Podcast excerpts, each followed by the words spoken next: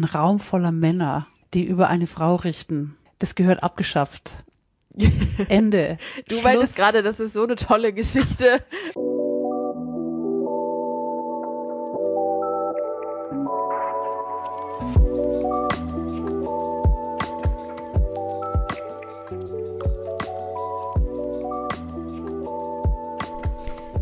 Der Podcast Bildstörung. Ich bin Caroline Ritter und auch in dieser Folge sprechen Katharina von Kellenbach und ich über ein antijüdisches Bild und darüber, wie man es entstören kann. Ja, und so schräg das Wort auch klingen mag, vielleicht stellen sich auch nur bei mir die Nackenhaare auf. Auf jeden Fall sprechen wir heute über das Bild von Jesus als Frauenfreund und welche antijüdischen Implikationen das hat.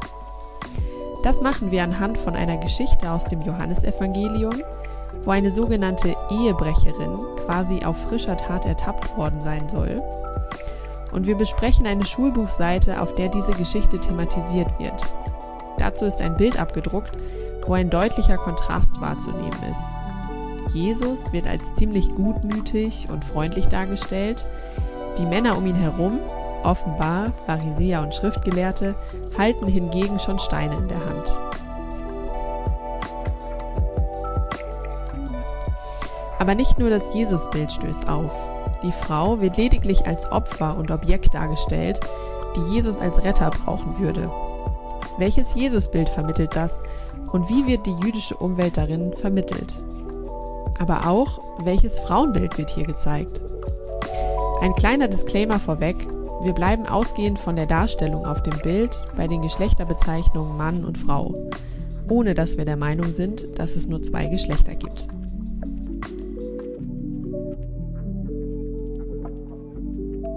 Wir wollten uns heute über das Gleichnis der Ehebrecherin, der Steinigung der Ehebrecherin unterhalten und über dieses Bild uns mit dem Vorurteil auseinandersetzen, dass das Judentum irgendwie patriarchalischer ist und, und mehr Doppelmoral praktiziert als das Christentum und dass Jesus ein großer Frauenfreund ist. Also die Überschrift unseres Podcasts ist Frauenfreundlicher als wer. Also Jesus als ein Frauenfreund und das Christentum als eine feministische Religion. Das ist eigentlich das Thema, dem wir uns heute widmen sollen. Und anfangen wollten wir mit einem Bild, das wir in einem Schulbuch gefunden haben, das Lukas Kranach der Ältere und der Jüngere gemalt hat. Es gibt davon 37 Versionen von diesem Bild dieser Steinigungsszene. Und genau, an der Stelle sagen wir vielleicht kurz, dass es ähm, sinnvoll ist, sich einmal die Geschichte durchzulesen, die in Johannes 8 steht. Johannes 8, 1 bis 11. Um das kurz vor Augen zu führen, es geht also darum, dass eine Frau vor Jesus gebracht wird von einer Gruppe von anderen Männern. Na, von Pharisäern und Schriftgelehrten von natürlich. Pharisäern und Schriftgelehrten. Weil sie auf frischer Tapp Tat ertappt wurde beim Ehebruch. Steht extra so drin. Genau, und dann gibt es da eine Diskussion darüber, ob die Frau gesteinigt werden soll oder nicht. Und so geht's dann fort. Also es geht auf jeden Fall um das mögliche Urteil über diese Frau. Die deutlich irgendwie ähm, sexuell konnotiert ist. Also äh, Frauen und Sex und Steinigungen und, äh, und Ehebruch gehören irgendwie auch so zusammen. Und äh, dieses Bild, äh, wie gesagt, in, in einem Schulbuch wurde überschrieben, also die Überschrift heißt, wie wird man das Böse los? Also und Jesus und die Ehebrecherin ist sowieso der Untertitel und anhand dieser Geschichte soll man offenbar die Frage beantworten können, wie man das Böse loswerden kann.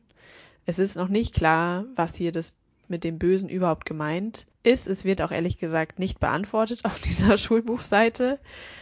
Aber es ist eben das Bild abgedruckt von Lukas Kranach dem Jüngeren, das auch heißt Jesus und die Ehebrecherin von 1532 steht hier im Schulbuch. Und es ist quasi eine Version, wie Katharina gerade schon meinte, von diesem von diesem Bild, weil in der ungefähr gleichen Konstellation oder eigentlich mit dem genau gleichen Motiv gibt es 37 Werke aus der Kranachschen Werkstatt. Und dieses Bild zeigt also Jesus in der Mitte mit grün-roter Robe und seine welche Hand ist das? Seine rechte Hand ist so gerichtet mit dem Zeigefinger auf eine Frau. Sehr schöne Frau. Die zu seiner Linken steht und die den Kopf gesenkt hat, die in ein, die halten auch Händchen, also so Jesus hält diese Frau wie schützend an der Hand und umringt sind Jesus und diese Frau von einer Meute, könnte man sagen. Gruppe bedrohlicher Männer, kann man sagen. Ältere Männer mit weißem Bart und insbesondere der vorne links mit wulstigen Lippen und einem, einem Hut voller Steine und einem Stein schon in der Hand. Also er ist auf jeden Fall bereit, den ersten Stein zu werfen und hat auch so einen lüsternen Blick, mit dem er auf diese Frau, die auch so ein, also oben sehr freizügig ist. Auf einigen der Bilder fällt ihr tatsächlich das Mieder auch runter und eine Brust ist entblößt. Also sie ist deutlich irgendwie sexuell aufgeladen, ganz weißhäutig ähm, und sehr lieblich. Also sie ist auf jeden Fall schön, Jesus ist schön und alle Männer drumherum sind eigentlich wirklich sehr, wirken bedrohlich. Mhm. Ja, die schauen Jesus so, so über die Schulter grimmig. oder schauen sich auch gegenseitig so bisschen in die Augen und wir haben uns äh, gerade eben noch die anderen Versionen dieses Bildes, was vielleicht, also googelt das gerne mal, ähm, haben wir uns noch angeguckt, ähm, dieser, diese Person, die links unten im Bild ist, die ist immer so wie der lüsterne Mann, der da daneben steht und schon drauf wartet, die Steine zu werfen. Und rothaarig, übrigens, in ganz vielen Bildern ist er rothaarig. Genau, wo es sich vielleicht nochmal lohnt, auch die Folge zu Judas zu hören, die wir schon gemacht haben. Auf jeden Fall wird eben an diesem Bild schon deutlich, wie diese Geschichte von Jesus und der Ehebrecherin verbildlicht wird und auch welche Auslegung irgendwie da schon drin steckt, nämlich, dass Jesus hier als Frauenfreund diese Frau schützt vor einer Gruppe von bedrohlichen Männern, vor den Pharisäern und Schriftgelehrten, wie es hier auch heißt. Und in unseren vorherigen Folgen ist ja schon deutlich geworden, dass das ein dass das so eine interessante Engführung von Geschichten, biblischen Geschichten ist, die von Jesus erzählen, dass er sogenannten Gegnern gegenübergestellt wird. Und die Christen und Christinnen, die diese Geschichte lesen, die werden sich eventuell freuen darüber, dass Jesus hier der ist, der der Frau hilft. Die Frau ist übrigens also tatsächlich auch in dieser Geschichte Objekt mehr als Subjekt. Jesus geht mit dieser Frau um, die Männer gehen mit dieser Frau um, man hört die Frau selber nicht. Aber es spitzt sich ein bisschen auf die Pointe zu in dieser Auslegung, die auch in diesem Bild weiter vorkommt, dass Jesus der frauenfreundlichere Mann in dieser Runde ist und vor lüsternen Männern diese Frau schützt. Diese Geschichte gibt's nur im Johannesevangelium. Das ist keine synoptische Geschichte. Und es ist eigentlich auch eine großartige Geschichte. Insbesondere eben dieser Satz, den glaube ich auch ganz viele kennen, selbst wenn sie die Bibel nicht kennen. Wer unter euch ohne Sünde ist, der werfe den ersten Stein. Das fällt in, in dieser Geschichte und das ist ja auch ein großartiges Prinzip, mhm. ähm, zu sagen, dass es also eine, eine Kritik der Doppelmoral andere zu richten für etwas, was man selber ungestraft im Heimlichen übertritt. Und das Problem, oder es wird eben in dem Moment antijüdisch, wo die Doppelmoral, also natürlich auch Heuchelei, Pharisäer, Schriftgelehrte, also die Gesetzestreuen, die ein Gesetz erlassen, woran sie sich selber nicht halten, was aber von anderen, was benutzt wird, was sie benutzen, um andere in Dreck zu, zu stecken. Und das ist die antijüdische Auslegung dieses, dieses Gleichnisses, würde ich denken. Also du findest es, es ist eine tolle Geschichte, weil, also weil diese Frage so stark ist, oder? Wer unter, Moment, wie heißt die hier? Wer unter euch ohne Sünde ist, der werfe den ersten Stein auf sie, weil quasi im Raum steht, dass diese Frau gesteinigt werden soll.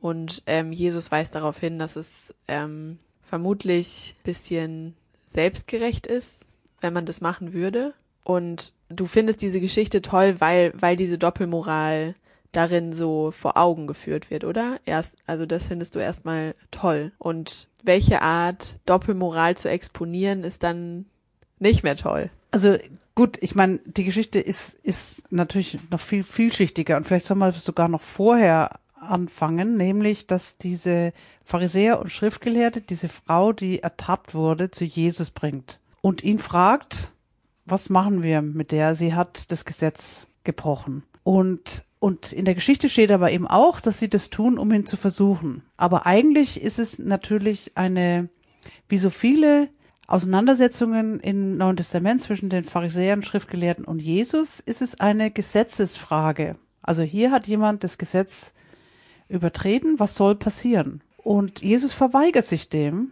und es ist eigentlich schade, weil das ist ja eine wirkliche Frage. Und es ist ja auch eine Frage, die wir heute immer noch haben. Also, wir haben ganz viele Fälle von sexuellem Missbrauch, von Vergewaltigung, von Prostitution, von sexuellem Fehlverhalten. Und wenn wir dann so generell sagen, da darüber kann man nicht richten, weil wir alle Sünder sind, dann endet man tatsächlich auch mit einer Kirche, wo Priester eben von einer Gemeinde in die andere weiter versetzt werden, weil niemand sich befähigt fühlt, ein Urteil zu sprechen. Das ist eigentlich auch keine richtig befriedigende Situation. Also, wie gesagt, diese Haltung ist einerseits wirklich toll und auch richtig, dass wir größere Freiräume brauchen, um sexuelles Verhalten anderer da auch Toleranz und Ambiguitäten und Grauräume zuzulassen. Andererseits gibt es durchaus bestimmte Stellen, wo man sich wünschen würde, dass da eine Grenze ist und diese Grenze darf nicht überschritten werden. Also das meine ich. Und ich glaube, wenn man das judenfreundlich lesen wollen würde oder wenn man diese Geschichte mit den Pharisäern lesen würde, dann kann man diese Frage, was sollen wir tun, ja auch positiv verstehen und und sich dann auch auf eine auf eine Diskussion einlassen. Und nur noch mal um noch mal zurückzugehen in der jüdischen Tradition es stimmt dass in der Tora steht dass Ehebruch mit der Todesstrafe belangt wird. Aber in der rabbinischen Ausbildung äh, aus Auslegung muss das mit zwei Zeugen von zwei Zeugen bezeugt werden und Ehebruch findet normalerweise nicht vor Zeugen mhm. statt. Das heißt, es war eigentlich fast unmöglich, jemand tatsächlich zum Tode zu verurteilen, weil es fast unmöglich war, zwei Zeugen anzubringen. In diesem Fall steht, es, sie wurde auf frischer Tat, Tat ertappt. Das heißt, jemand muss es bezeugt haben. Aber diese Zeugen kommen ja auch, treten ja auch nicht auf. Also, aber es ist eine Diskussion sozusagen. Wie, wie stellen wir fest, ob sie Nein gesagt hat oder Ja gesagt hat, ob es hier eine Vergewaltigung ist oder nicht. Und das ist eine Frage, die wir heute so sehr im Raum stehen haben und diskutieren müssen, sollen, dürfen, wie, wie damals.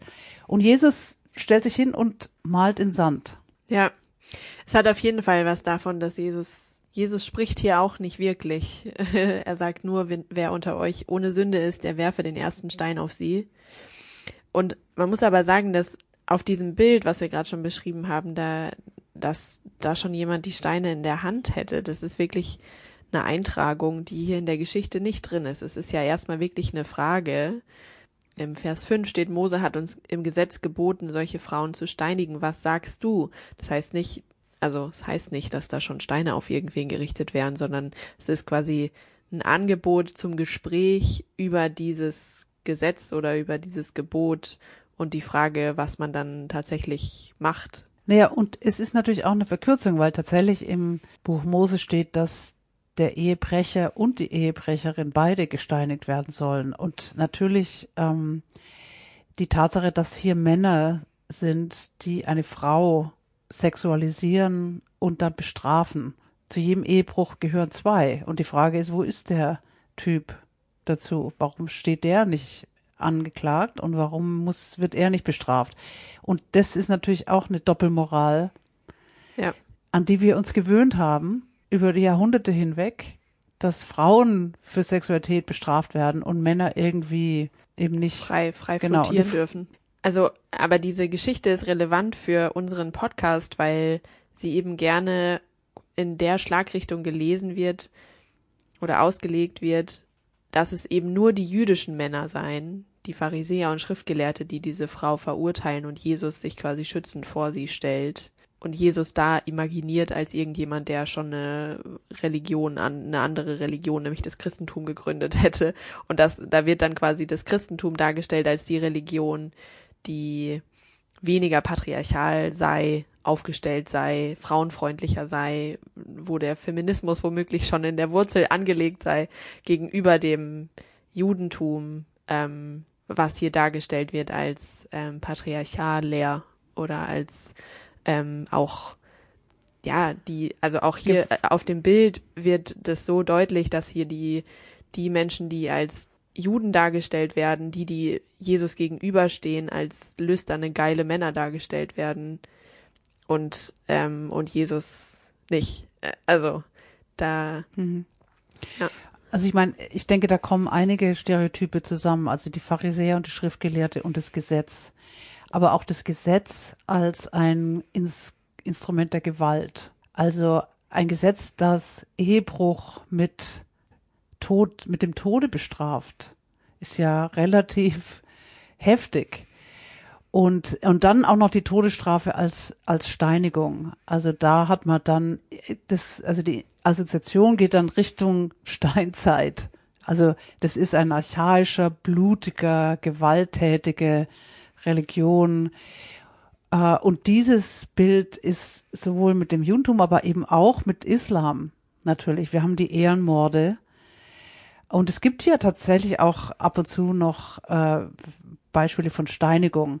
Aber das wird im sozusagen in einem europäisch-christlichen Diskussion auf jeden Fall als als eine anachronistische das hat mit uns nichts zu tun, obwohl wir mindestens so viel Gewalt gegen Frauen haben und mindestens so viel Morde an Frauen, die des Ebos bezichtigt werden, ohne, ohne jegliche Verhandlung werden die äh, von ihren Ehemännern und Freunden äh, umgebracht. Also die Gewalt gegen Frauen ist ja in keinster Weise auf den Nahen Osten und die Religion aus dem Nahen Osten beschränkt, ähm, sondern ja. und, und kann, man kann auch nicht sagen, es ist das Judentum und der Islam, die irgendwie besonders Frau, die Sexualität von Frauen kontrollieren und, und bestrafen. Ja. Und wir sind irgendwie aufgeklärt hier. Ja, und vor allem muss man da auch den Anachronismus betonen, weil das ist halt eine 2000 Jahre alte Geschichte oder noch älter. Natürlich irgendwas, aber hat erstmal herzlich wenig mit dem aktuellen Judentum zu tun. Also anhand dieser Geschichte irgendein Urteil fällen zu wollen,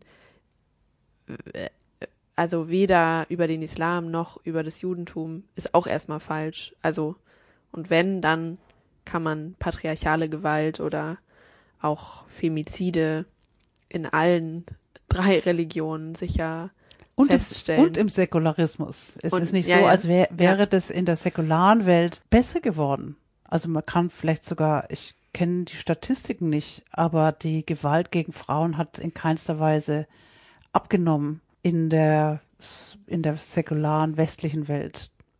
Also wir schauen immer wieder auf Indien oder Ägypten oder ähm, Länder mit anderen Religionen und, äh, und sehen natürlich die Gewalt dort, aber wir sehen die Gewalt in, der, in den eigenen Reihen nicht. Und das ist ja im Grunde genau, worum diese Geschichte geht. Wer ohne Sünde ist, der werfe den ersten Stein. Also genau hier wäre schon nochmal ein Eintrag, um zu sagen, okay, was, was sehen wir die Gewalt gegen Frauen in anderen Religionen, aber die Gewalt in den eigenen, in der eigenen Gesellschaft ist uns gewohnt oder unsichtbar und ko ja. kommt in der Zeitung noch nicht mal vor. Es ist ja auch spannend, also wenn wir einen Ehrenmord haben, dann ist es auf der Titelseite und wenn wir einen ganz normalen äh, häusliche Gewaltsituationen haben, wo, wo die Frau und die Kinder äh, irgendwie getötet werden, dann ist es irgendwie auf Seite 10. Ist total spannend. Also es ist. Ja, und wird als Partnerschaftsgewalt oder Beziehungs Beziehungstat oder so äh, deklariert und nicht als das, was es ist, nämlich ein Frauenmord. Also da gibt's auf jeden Fall eine Doppelmoral, die, die da vorherrscht. Und aber deswegen, also, dass da auch wieder so diese Projektion drin steckt auf die anderen und hier die Juden, die äh, frauenfeindlicher, rückständiger wehren, da, da steckt wieder dieser Mechanismus des Antisemitismus drin, der verweist auf die Sünden der anderen und nicht, und nicht anfängt bei sich irgendwie. Gut, wir wollen aber auf jeden Fall auch eine Bildstörung anbieten. Oder wir haben irgendwie schon eine Bildstörung angeboten. Aber was, was müssen wir vielleicht noch ergänzen?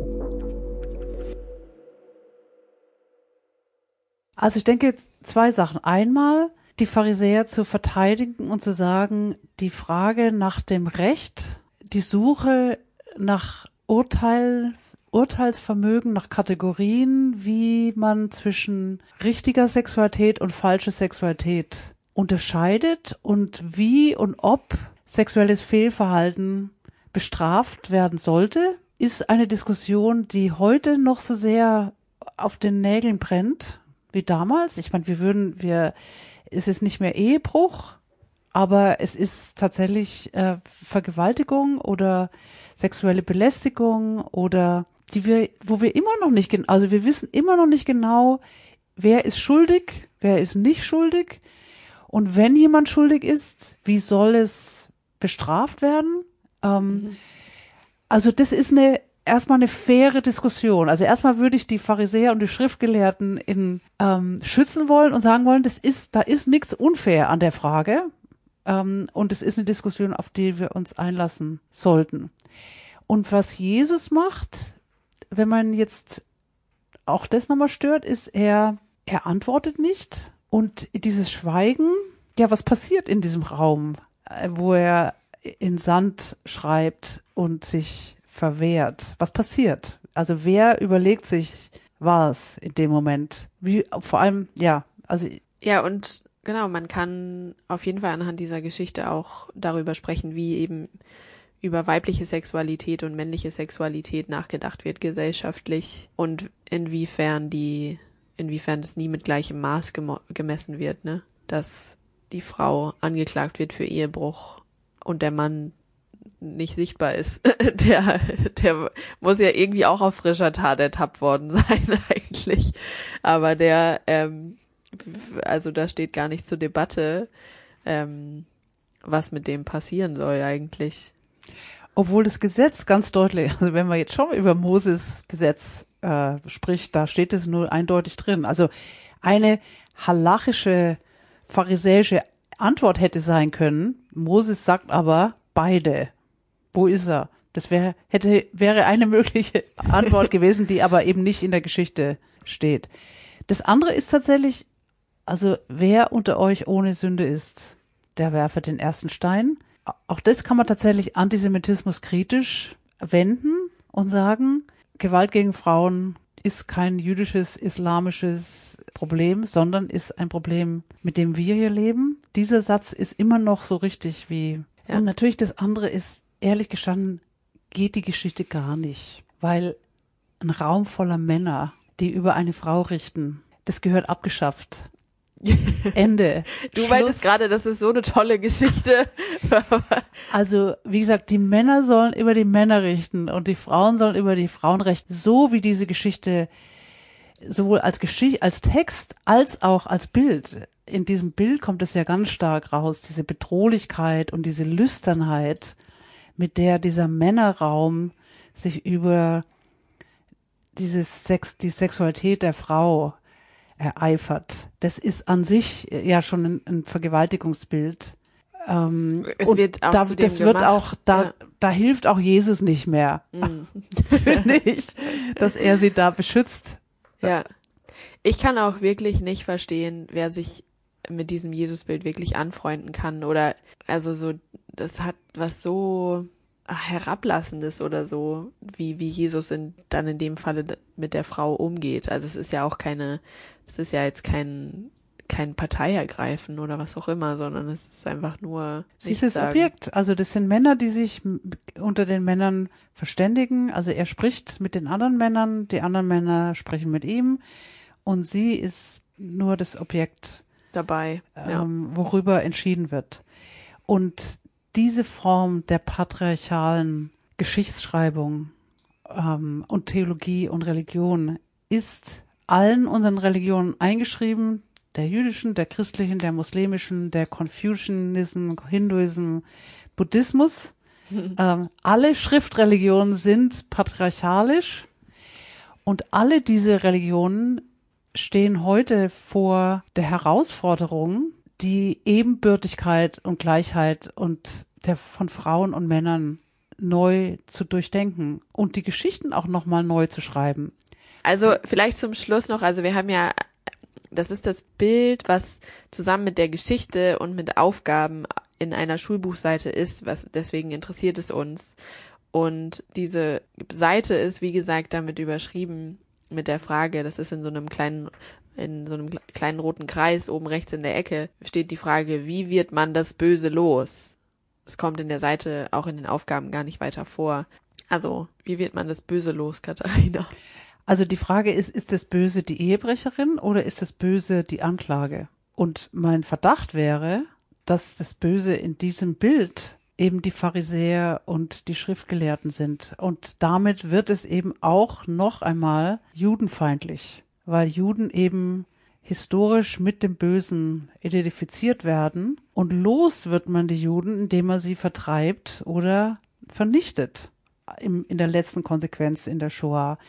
Und das ist ja auch der Grund, warum wir diese Bildstörungen fordern und auch praktizieren, um uns dieser Dynamik, die ja nicht gewollt ist, aber eben trotzdem irgendwie automatisch und ohne das auszusprechen, wird das immer wieder eingesetzt. Und ich glaube, ähm, das Böse wird in diesem Fall sind die ähm, hypo, hypokritischen, heuchlerischen, gesetzestreuen, lüsternen Pharisäer und Schriftgelehrten, die da eine arme Frau zum Opfer machen wollen. Ich, und, und damit ist es auf jeden Fall eine antijüdische Bildsprache, ja, mindestens.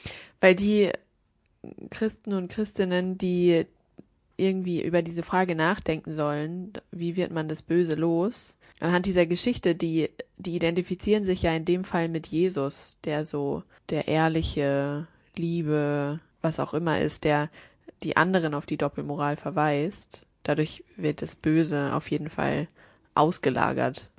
Ja, er wird sie los, indem sie weggehen. Sie gehen ja einer nach dem anderen weg und damit ist die Gefahr gebannt.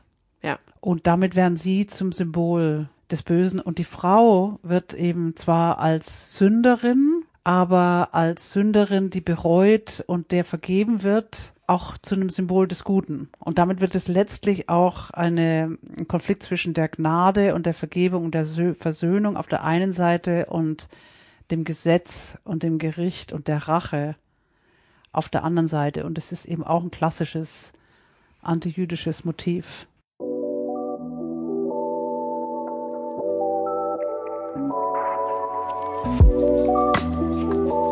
Ihr habt vielleicht gemerkt, dass wir in unserem Gespräch ausgehend von dieser Geschichte bzw. dem Bild davon hier und da zu Gegenwartsdiskursen gesprungen sind. Das zeigt nicht nur, wie aktuell dieses Thema ist, es zeigt auch, wie sich feministische Perspektiven mit antisemitismuskritischen Perspektiven verknüpfen können. Weder das Jesusbild, das die antijüdische Negativfolie braucht, noch das Frauenbild einer Jungfrau in Nöten sollte ungestört bleiben. Was ich auf jeden Fall mitgenommen habe, ist, dass die Geschichte eigentlich eine tolle Geschichte ist, um über Doppelmoral zu sprechen. Aber vielleicht am besten erstmal hinsichtlich der Frage, inwiefern man selbst und die einem vertraute Religion oder Gesellschaft ihren eigenen Idealen nicht gerecht wird. Aber ganz sicher nicht als Geschichte, damit sich Christen als frauenfreundlicher darstellen und feiern können. Das war eine weitere Folge Bildstörungen. Kritik und Rückmeldungen jeglicher Art sind herzlich willkommen. Alle weiteren Infos findet ihr in den Show Notes. Bis zum nächsten Mal.